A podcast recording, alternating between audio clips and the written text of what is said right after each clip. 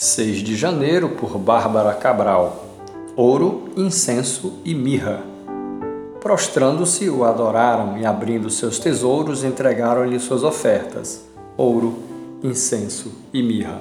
Mateus 2, verso 11. Hoje é comemorado o Dia de Reis. Muitas famílias brasileiras seguem a tradição de desmontar a decoração de Natal nessa data. É um momento para relembrar a chegada dos sábios do Oriente que adoraram a Jesus e lhe deram presentes. Embora apareçam em muitos presépios natalinos, o texto fala que Jesus já estava em casa quando eles chegaram a Belém. Que privilégio foi adorar a Cristo pessoalmente.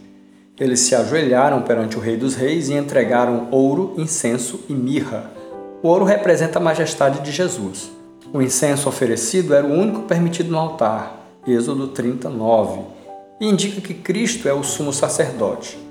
Mirra é a seiva perfumada do incenso. Também era usada para preparar corpos para o sepultamento.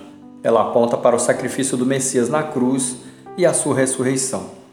Hoje não temos a bênção de adorar e presentear o Cristo encarnado, mas Jesus nos diz que quando suprimos as necessidades dos mais humildes, fazemos como se fosse a Deus. Mateus 25, de 35 a 45. Nenhum momento da vida é difícil demais para ajudar a quem precisa ou para servir ao Senhor. A hora é agora. Não importa se a política ou a economia estão instáveis. Os sábios viajaram milhares de quilômetros, enfrentaram a fúria de Herodes, adoraram ao Deus Filho e deram-lhe o melhor que tinham. Que em 2022 sigamos esse exemplo de fé e dedicação.